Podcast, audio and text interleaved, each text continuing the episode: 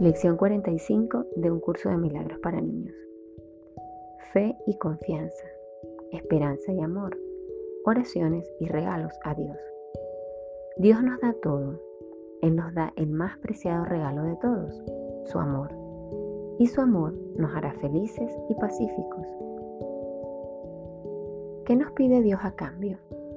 El único regalo que quiere nuestro Padre es que tengamos fe y confianza en su amor por nosotros. Qué sencillo es. Todo lo que necesitamos hacer es amar a los demás y recibiremos de vuelta el regalo de amor de Dios.